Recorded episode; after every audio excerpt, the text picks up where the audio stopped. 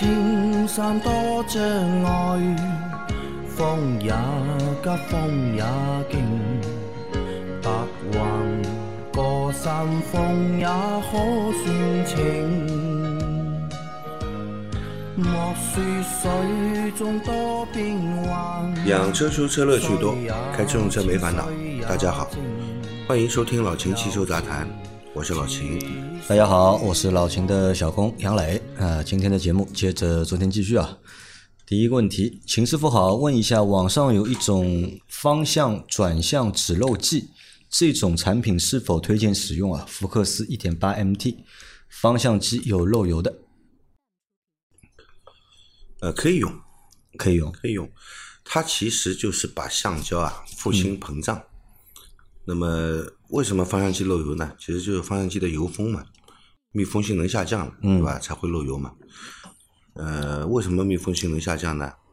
它这个橡胶老化，嗯，收缩变硬啊，就会漏油。这个东西加进去，其实还是有效果的。有效果的，有效果的啊可以用，对吧？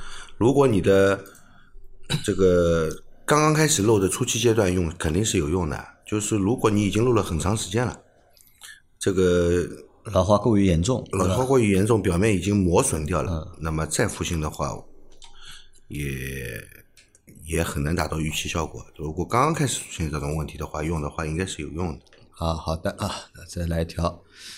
秦老师好啊，一二款经典轩逸啊，目前九年七万公里，起步加速时转速一千二到一千六，速度六十码以下，踩油门会有链条咔咔声，此时松油门，然后再缓缓踩油门，声音就消失了，请帮忙看一下是什么问题，谢谢。起步加速时转速在一千二到一千六百转，嗯，速度是六十码以下，六十码以下的话，踩油门会有链条的咔咔声。啊怎么会有链条的咔咔声呢？怎么会有链条的咔咔声呢？会不会是变速箱的声音？有可能的，变速箱里面它是钢带传动，嗯。但是如果你说真的，如果 CVT 的变速箱对吧？你听到有咔咔声，这个也蛮蛮少的吧？应该这就如果是真的有这种声音呢，你这个变速箱如果是变速箱发出的话，你这个变速箱离修不远了。离修不远了啊。是不是你这个变速箱油啊？之前有没有换过对吧？是不是也听了那个四 S 店说的二十20万万公里对吧？不用换变速箱油。那除了变速箱的话，有这有这个可能。那如果发动机呢？发动机会可能有这种声音吗？呃，也有可能皮带张紧轮啊，啊，皮带张紧轮，皮带张紧轮它在某一个转速、呃某一个扭矩输出的时候，你加负载的话，它有可能会引起摆动，也会有这种咔咔咔咔的声音，也有可能的，可以检查一下张紧轮是否有问题。那老秦判断，反正就这两个地方有可能会有这个声音的。对的，所以，但是你到具体怎么修的话，你要先确认，对吧？这个声音到底是从哪里对的发出的啊、因为其实你看啊，就在我们收的那么多问题里面啊，就关于异响的问题其实还蛮多的。大家所以在提异响问题的时候啊，你们在提之前啊，我建议大家就花点时间，就仔细的去判断一下这个异响到底是从哪一个部位发出来的。对，那如果知道是哪个部位发出来呢，就很会方便老秦啊去给你做判断，并且呢给你就是维修的建议或者是方向。但是你作为一个普通驾驶员，你要把声音听得这么清楚，到底哪个部位也蛮难的。其实没有花时间嘛，我就要花时间。其实听你还是能听得听得清楚嘛，到底是车里面的还是车外面的，是前面还是当中，对对吧？你大致的方向你应该是能够判断出来的，应该。好，再下一条，呃，老师好，我有一个疑惑啊，一八年凯美瑞二一年底跑了一万一千公里的时候，在四 S 店换的纯排全合成机油，二二年五月车开到一万七千公里的时候啊，感到油门踏板变重了，踩不动，使劲踩，转速也上不了两千转。后来去四 S 店做了保养，换了机油、空滤，其他的项目没做，踏板变重的情况就好了，基本恢复了之前的感觉。全合成机油不是能跑一万公里吗？为什么才跑了七千公里就不行了？而且机油时间长了会让油门踏板变重吗？补充一下，原地空档踩油门，转速可以上去，挂档不行啊、请解答，谢谢。那原地空档踩油门，转速可以上去，挂上档，它知道负载了，嗯，动力就不够了，对吧？嗯，你这个就是机油的问题，这是机油问题。但是我们之前说过了，不是所有的全合成啊、都能跑一万公里或者用一年。啊对的。丰田给你用的那个原厂的那个丰田纯牌机油的话，它应该是叫你五千公里就保养。啊，你要问一下 4S 店的售后，对吧？这个到底是多长时间、多少公里数要做保养？嗯，他应该是要建议你是五千公里做保养的，你为什么要要要要用一万公里呢？对吧？啊，对，大家不要觉得就是全合成机油啊，就都能够跑一万公里，因为现在市面上或者市场上啊，就全合成机油越来越多了嘛，嗯对吧？反反而就是你要买半合成啊，反而就没有以前那么多。啊，但途虎还有九十九块的全合成机油保养套餐呢，你敢用不了？但你敢用一万公里吧？那个机油，我问你，九十九块加人工加机滤，对吧？加机油，用一万公里你敢不敢？对吧？所以这个还是要根据那个厂家或者 4S 店的一个建议来选择机油，包括就是机油更换的这个周期。对，好吧，那你这个问题就是机油的问题造成的啊。再下一条，老师要咨询个问题：比亚迪宋 MAX 燃油车每过半年，前氧传感器、后氧传感器就报警。四 S 店拆开来一看，全是积碳，说我加的油不好，然后换新的，油品问题不给保修，自费。过了半年后又报警，又是换前氧传感器和后氧传感器。请问真的是氧传感器坏了吗？除了去四 S 店，还能去哪里修？前氧后氧同时报警。我们这样说啊，这个油品的可能性是存在的，我觉得啊，因为油品不好，燃烧不良，造成氧传感器上面呢，你说都是黑的嘛，就是积碳嘛，对吧？嗯、燃烧不好，混合比过浓啊，都会产生积碳，那么最后会进入排气管。那么我告诉你，这个氧传感器头上这么黑，你的三元催化肯定也黑的不得了，嗯，对。对吧？呃后氧你是要先经过三元催化再到后氧嘛？对的，所以说你的这个问题呢，我觉得分两方面来判断啊。一一方面的确，正如四 S 店所说的是油品问题，另一方面也有可能是车子本身的问题。它这个发动机的工况本身就有问题啊呃做不到一个良好的良好的燃烧。如果真的是油品有问题的话，那么在这个加油站加油的所有的车都应该是这个现象，嗯，对吧？你可以跟你这个同一加油站的加油的司机们经常讨论一下，你们有没有这个情况？啊，如果人家也是有这个情况的话呢，那可能是这个加油站的油品有问题，建议你换一个加油站。如果不是这个情况，建议你跟 4S 店杠一杠。你可以让 4S 店举证嘛？你凭什么说我加的油有问啊题？就让他电脑插上去嘛，对吧？啊，这数据个加油站流读一下嘛。所有的车人家都在里面加，为什么就我的车有问题？你告诉我。而且你你想，我我教你一个最简单的方式，对吧？你跑去四 S 店，让他电脑插上，车开起来，看一下数据流，对对吧？应该如果车是正常的话，那数据流的这些数值啊，都应该会在一个正常的范围之内的。嗯。但按照你这种情况，说半年就东西坏掉了，那他这个如果是车本身问题的话，那他那个数据啊，应该也是不正常的，应该看得出来的。应该是看得出应来的。该看得出来我只说时间长，对吧？就两年三年，对的才很严重，那可能数据流上面这个变化很微小，你看不到。但是如果你半年就车会有问题的话，那数据流可以也可以去看一下，对的，对吧？那这个是相对来说我觉得比较好的一个方式。还有呢，就你也同时呢也可以去你的加油站投诉一下，对对吧？那你说那四 S 店说的对吧？啊我加了你的油啊，我车开坏掉了啊，对吧？这个这个责任到底谁来承担对？那如果加油站它能够出具相关的什么报道资质，它的证明它的油是没问题的，嗯再拿着这个东西去怼四 S 店，对的，对吧？你那你人家出具了合格的报告或者相应的资质，你凭什么说人家加油站的油是有问题的？对吧？你就反正就两边就是都去啊，相互去对的，反正不是加油站的问题，就是四 S 店的问题嘛，总不能是我开车的姿势有问题，对吧？啊，因为你说你要如果开车对吧，硬把前氧后氧都开坏掉，啊，这个好像也蛮难的，对吧？嗯蛮难的。你说我故意要把变速箱开干坏掉，对吧？这个是有办法的，啊的但你要把前氧后氧都干坏掉，这个有点难的，啊，所以你这个两方面都可以去考虑一下，对吧？好，然后再下一条，三位专家好，我的 CRV 二零二一款去四 S 店保养，技师说空气滤芯一定要换原厂油性的。现在我想问，到底是选择油性的还是干性的？哪一种过滤性和通气量好？谢谢解答，求翻牌。啊，油性的呢，它过滤性肯定更好，因为它能捕捉到更多的空气里面的那个微小颗粒物。对它可以粘附嘛？对的。那么你说这个干性的就不好吗？过滤不掉吧？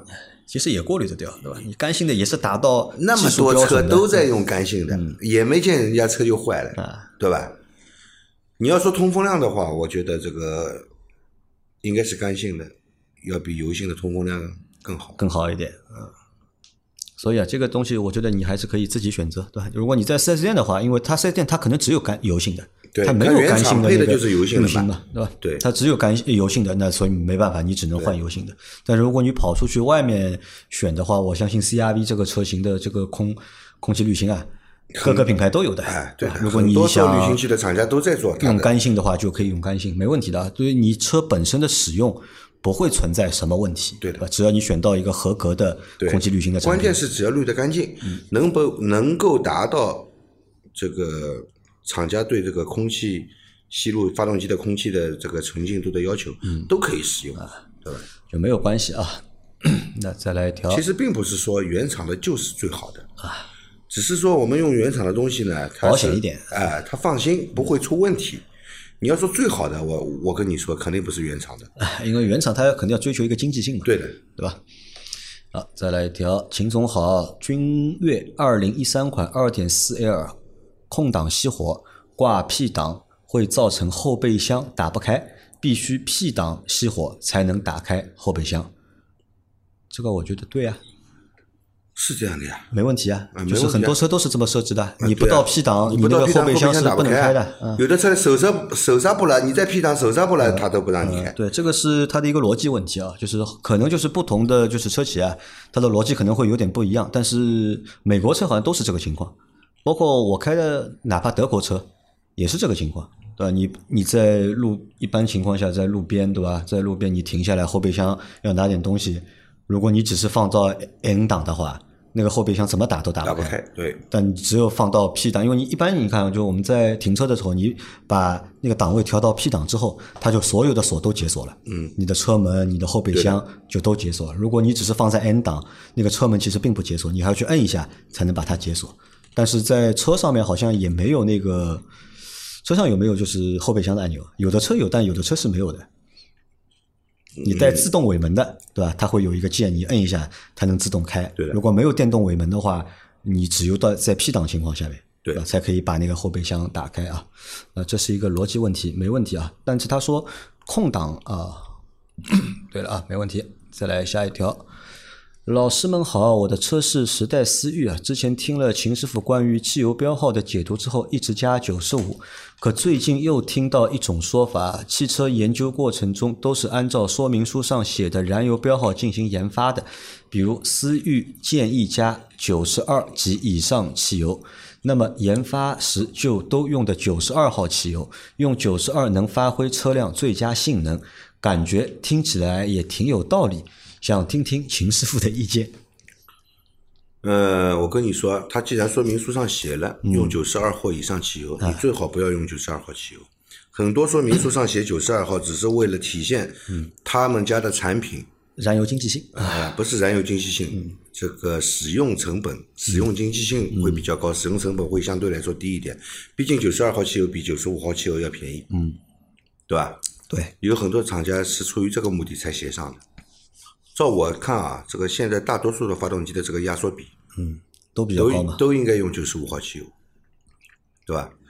那么你在紧急情况下没有九十五号汽油，你用九十二号汽油不会对车带来太大的伤害，但是你长期使用九十二号汽油，我跟你说，肯定会出现各种各样问题的。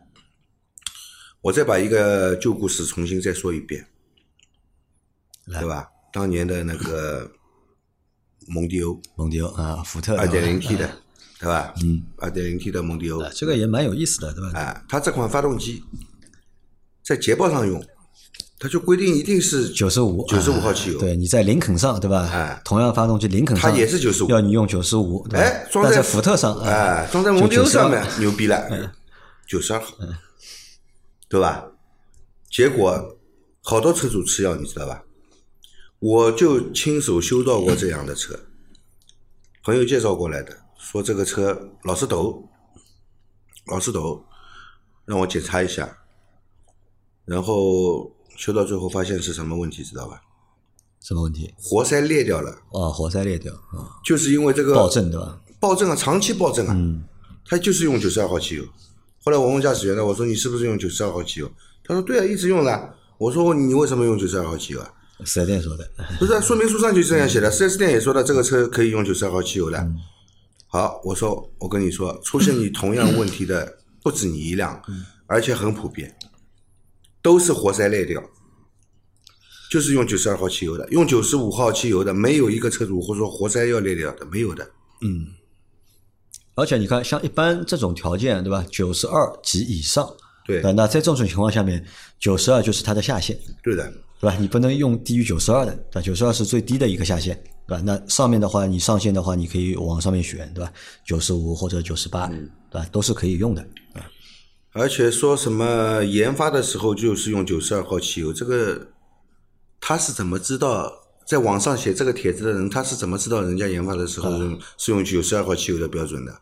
还说用九十二号汽油能发挥车辆最佳性能，这更扯了。那为什为什么法拉利不用九十二号汽油呢？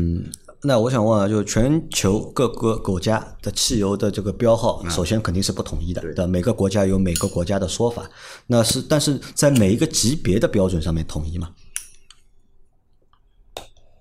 辛烷值的含量都一样嘛？呃，每个级别按理来说，这个标号，我们汽油的标号就是标注的辛烷值的一个辛烷值嘛，就标注的辛烷值嘛，对吧？因为汽油其实是由两种组成的，两种比例不一样，决定了它的那个辛烷值，啊，两种成分的比例不一样，就决定了它的辛烷值。那么我我这我我就这样问你，你九十二号汽油，你怎么能你从你从哪里体现到就是加了九十二号汽油，车辆的性能更优越了？啊，很难，这个是有点扯淡的，对吧？那比如中国还有那个九十二号的乙醇汽油啊，嗯，大家知道同样的乙醇汽，同样的九十二号乙醇汽油和纯的那个汽油，嗯，它开起来就是动力的感受，肯定是不一样的。你。是不一样的，乙醇汽油动力弱，那没办法，因为乙醇的它的热值要比汽油的热值低，嗯，啊，所以同样体积下，它产生的热量更低。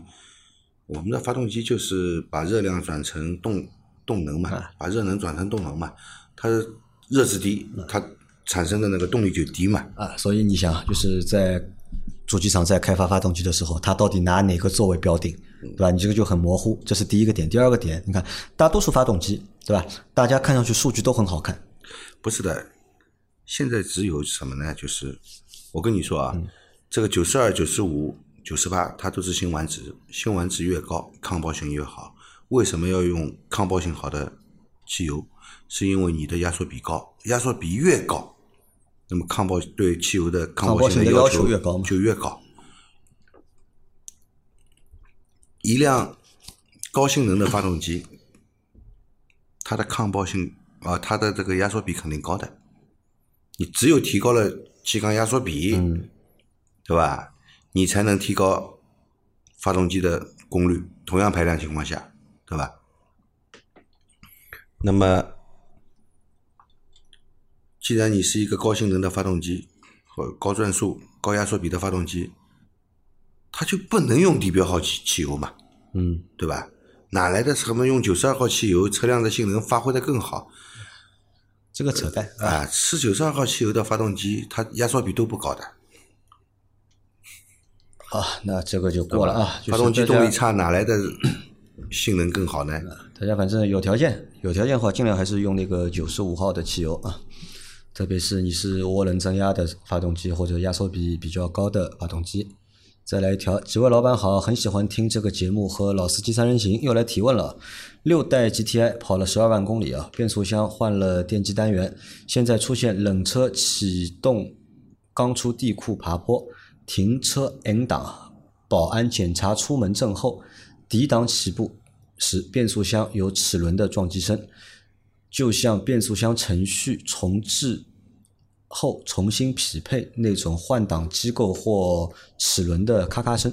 热车就没有，再跑五十公里也没有。哈尔滨现在室外二十度左右，地库十度，应该也不是低温造成的，没有零下的。希望帮忙分析一下。还有几天变速箱就出保了，非常感谢。呃，我不知道你是在四 S 店换的，还是在外面修理厂换的？然后你这个到底是新的还是旧的？我不知道啊。希望你下次提问的时候呢，把这些都讲清楚啊。嗯，如果你换的是一个旧的拆车的，那肯定是别的车商拆下来的。嗯，其实你知道吧？它这个机电单元里面有程序的，有程序啊。你把另外一辆车的机电单元直接装到这个车上是用不了的，要重新写程序。对，要重新写程序啊，它里面的代码也不一样。其实一般都是要把老的代码复制下来，克隆到那个新换上去的里面，知道吧？如果你不是这样换的话，可能会有问题。如果是新的，这个在四 S 店换的，在四 S 店换的，你去找四 S 店，对吧？新的，因为它是。它这个机电单元里面是空的，没有程序的。四 S 店是要在线给你编写进去的，对吧？那个应该是不会有问题的。如果有问题的话，那可能是他没有编写这个程序的时候有问题，啊，也许要重新编写一下。就你的意思是，他目前这个车遇到的这个症状和他换的这个机电单元可能是有关系的。嗯，对，我觉得更多的问题出在软件上面。软件上，而不是硬件本身啊。好的啊，那他说过几天要出保了啊，那现在应该已经出保了。这个是一个月前对吧，或者是两个月前的问题了啊。哦，那他就是一那批老的嘛，六代的 GTI，六代的 GTI，他那个就是那批老的嘛，应该。对，我不知道你你。如果没出保的话，他应该是在四 S 店换的。换的啊，应该是。如果是在四 S 店换的嘛，四 S 店换换的话，你应该去找四 S 店。你这个换好的，它是也是有保修的嘛，对吧？你应该去四 S 店，发现发现这样问题，他给你修的，你要去找他的呀。嗯，就反正你判断下来，还是和软件有有关系。对的，和换过这个机电单元是有关联的。对的。好，再下一条。嗯，秦师傅、阿 Q、杨老师三位老师好啊！我有一辆二零一二款保时捷卡宴，车子现在挂在 P 档位，转速表还会跑，是怎么回事？由于不能发视频啊，截图发了照片，你们帮忙看一下，谢谢。就挂在 P 档，对吧？转速表还在动。挂在 P 档，转速表在动，不是很正常的吗？挂在 P 档。转速表代表你发动机在工作嘛？嗯，它是显示你发动机当前的一个怠速对吧？转速嘛，对吧？转速表不转嘛，只有熄火的情况下才不转呀。你挂在 P 档，发动机如果没熄火，转速表是在动啊，是有读数。所以你要告诉我们怎么动法，对吧？是那么来回对吧？摆度很大的动，还是就上下个一两百这种动？嗯。因为你那个车即使在 P 档，对吧？它如果这个车吃到负载或者是用电，对吧？那这个转速都会发生一些变化。现在挂 P 档啊，转速表还会跑，还会跑。我这样理解一下，就是在来回的动，嗯，对吧？小范围的动，小范围的动嘛，那个现象叫什么呢？叫油车。那个现象叫油车。油车这个现象跟很多方面都有关系，跟你发动机。本身有关系，跟你节气门也有关系，都有关系。你要具体找原因的啊，具体要找原因的。这个油车只是它的一个故障现象，具体是哪一部分引起的，这个还是要检查才能知道的。你可以那个，你可以就是在群里面，对吧？群里面发一个视频出来看一下，对吧？艾特一下老秦。跟喷油嘴也有关系的，油车节气门喷油嘴。嗯。都有关系的，甚至于跟火花塞也有关系。反正是有问题存在，对吧？你这个保时捷卡宴是几缸的？不知道。嗯，是几缸的？你也说一下。如果是八缸卡宴，一二款。如果是八缸卡宴，你有一两个缸工作不好，它怠速不稳，也有可能也有可能也会动，对吧？啊。好，再下一条，秦师傅阿 Q 杨总好，你们在上海还好吗？好久没有更新了。首先祝你们好运啊！这两天车子去处理气门室盖垫，三万公里遇到三个问题：一是火花塞头部有点发白，这样是不是燃烧有问题？二气门室盖垫有一点机油乳化现象，这样正常吗？平时上下班单程十公里不堵，疫情原因最近出短差的话五十公里左右，一周大概跑三百公里左右。三是三万公里凸轮轴上面看到一道道磨损痕迹。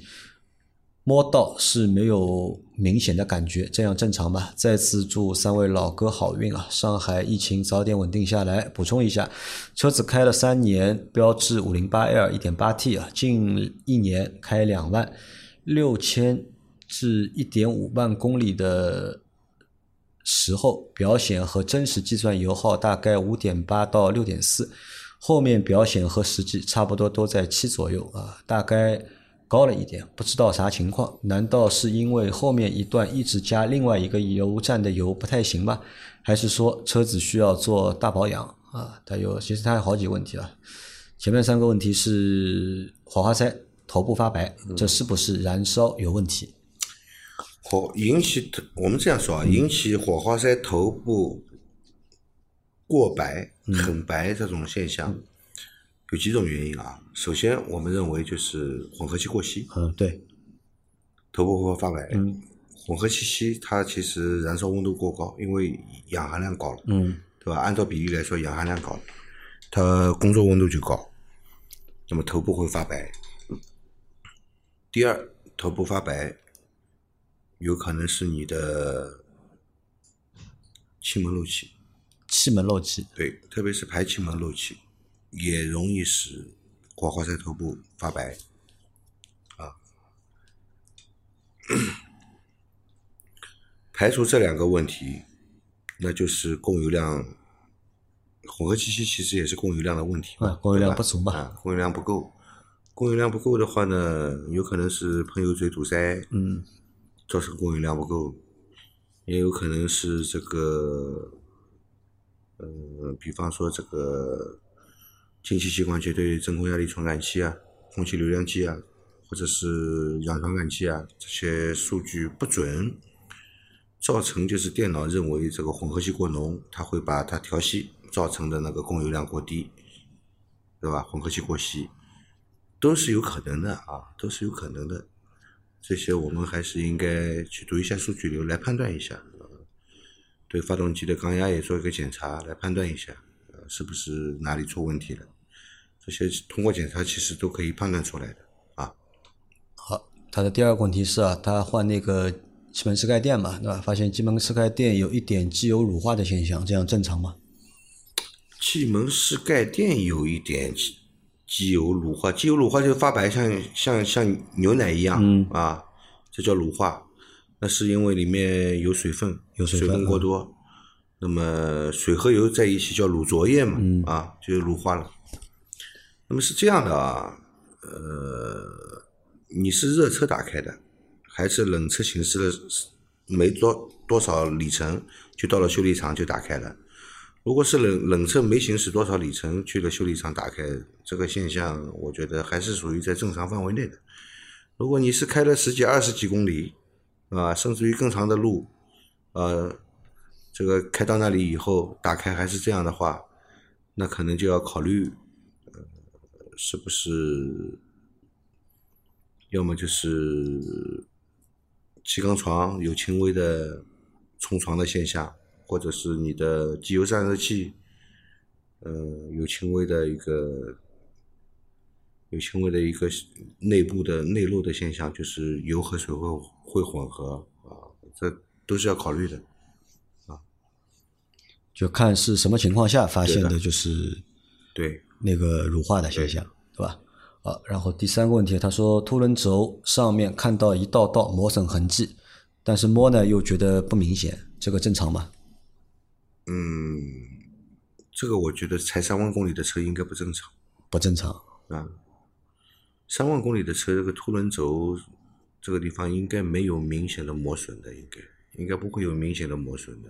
像你说的这个肉眼直接能看出来，我也看到照片了，我觉得还是比较严重的。三万公里就磨成这样的话，还是比较严重的。那么那这可能是什么问题呢？可能是机油的问题机油的问题。啊，可能是机油的问题，因为机油要润滑，润滑嗯对吧？它如果提供的润润滑不良的话，就会造成磨损增大。嗯要么就是什么呢？要么就是缸盖部分的机油压力不够，就这两种原因，嗯？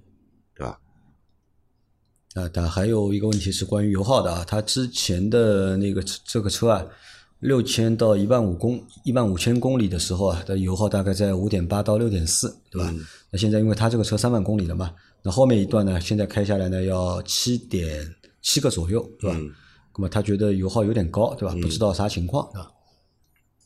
那结合你刚才说的那个凸轮轴，如果磨损的比较厉害的话，我觉得是有可能的，因为你如果润滑不良，呃，不管是机油的问题润滑不良，还是发动机缸盖供油压力不够造成的润滑不良，都是润滑不良。呃，你发动机工作的时候润滑不良，油耗也会升高嘛，对吧？我觉得这两个问题放在一起去考虑的话，是成立的。成立的，对吧？对嗯，那就是要换一下机油试一下。对，好的啊，来再来一条，两位大仙好，又来提问题了。我的车雷凌双擎开了两年，一直用的零二零的机油，一年就开一万公里左右，所以我的机油都是一年一换。但听老秦师傅说，零 W 二零没有那么长效，我害怕长期用对车不好，打算换四 S 店提供的零三零机油。但我看四 S 店提供的原厂机油的塑料桶上，零二零是壳牌产的，四 S 店四升卖两百九十八，估计也不是什么好机油。零三零是中石化产的，更便宜一点，卖两百八十八。我就有点担心中石化的机油甚至不如便宜壳牌。两位大仙建议换不换零三零呢？因为原厂机油就那么几款可以选，要不就加钱上精美孚，四 S 店收费很贵，五百多。想自己买机油去四 S 店，但又担心他们不认你的机油，说你的是假机油不给换，或者以后车出问题了会扯皮。接上面的提问，如果用了零三零机油，觉得油耗、加速都不好，想换回零二零，换来换去会不会不好？或者说不同牌子的机油混加会有什么影响？有什么注意事项？谢谢。呃，我觉得是这样的啊。那四 S 店如果希望你用零 W 二零的，那你就用零零 W 二零的。为什么啊？雷凌双擎它这个发动机应该是阿特金森发动机，对吧？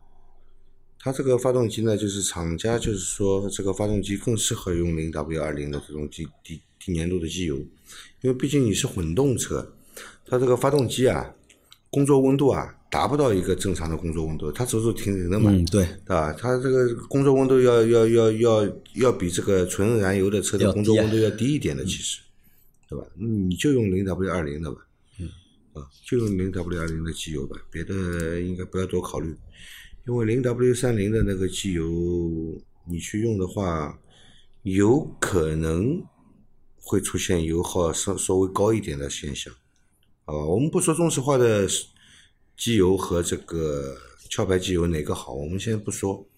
即便是你你说的那个壳牌机油，它也是在国内生产的，对吧？它也是在国内生产的。那个，如果当然用到精美孚的话，我相信要比你你你说的前两款机油应该要性能要好，对吧？但是你说一个要五百多，啊，前面两种一个都是将近三百不到的一个一个价格，那么从价格上来说，它这个贵了是百分之八十，嗯。对吧？的确是比较贵。还有一个点啊，你要去问一下四 S 店啊，不管你选的那个中石化还是选的那个壳牌啊，嗯到底能不能用一年一万公里啊？嗯，我觉得是用不用不到一年一万公里的。应该用不到啊，它那个机油都用用不到一年一万公里，好吧？但是精美孚如果厂家说可以用一一年一万公里的话，我倒是觉得你可以选择精美服务啊，对吧？它这个至少保养里程有延长，嗯。其实算下来每公里的价格其实也就差不多了。因为我们可以换一个想法嘛，对吧？如果你用一个不能用一年的机油去应用一年，嗯，这个带对发动机带来的呃这个个带来的损失危害太大了。这个要比你选那个就是随便你选哪个带来的经济的这个差额啊，对。会更大。对，好吧，你先去确认，向四 S 店确认一下，对吧？壳牌的和那个中石化的，到不到到底能不能够用一年？我觉得应该是用不了一年的，好不好？啊，然后这个是关于这个机油的问题啊，然后还有他他想问啊，对吧？如果这个机油啊换来换去，到底行不行？对吧？三菱的用了之后觉得你不合适，要只要又换回二零，哎，你只要不是一次同时加入两种机油，混加不行啊，啊。混，呃，我这次加零 W 二零的，下次我下次我想换一下有加零 W 三零的，问题不大，啊，没什么问题，可以用，可以要就是加一半二零，一半三零但是。不建议你频繁的来回换啊。在这一次零 W 二零，下一次零零 W 三零，再下一次又是金美孚，再下一次再来一个零 W 二零，呃，不建议这样频繁的去更换机油品牌和型号啊。但是你要想用一段时间再换一个机油，也是可以换的在最后一条，秦老师好，我的冠道 2.0T 车在四 S 店换变速箱油，我让拆油底壳清洗换滤芯，而四 S 店说重力换就可以，不用拆油底壳换滤芯。请问四 S 店嫌麻烦，觉得清洗油底壳没钱赚吗？还是拆过油底壳后容易漏油？我的变速箱是柴福的九速变速箱，谢谢大神。我觉得他们嫌麻烦，那、这个可以拆油底壳了，对的，可以的。这个可以拆的。四 S 店给你换嘛，他肯定就是直接循环机一循环嘛，钱也收到了，对吧？人工那他用那个，他。用重力换，对吧他是用那个重力换的，四 S 店给他重力换，对吧？重力换油的话，你不拆油底壳换滤滤芯的话，换油的效果就打折扣了。打折扣，对，就没有洗到那个油底壳，对吧？垃圾都在下面，不是没有洗到油底壳的事情，关键是你滤清器没换掉，嗯，而且不拆油底壳的话，油底壳里面还有残留的大量的油在，会有残留的。如果拆掉油底壳清洗，彻底清洗一下，然后换上新的滤清器，那这个换油的效果就是一个最佳的换油效果。那其实四 S 店还是比较懒了，对吧？嫌这个没钱赚，有可能，有可能。有可能。好，那我们的这期节目啊，就先到这里啊。大家有任何关于养车、用车、修车的问题，可以留言在我们节目最新一期的下方，我们会在下周的节目里面一一给大家解答。我们明天再见，拜拜。好的，拜拜。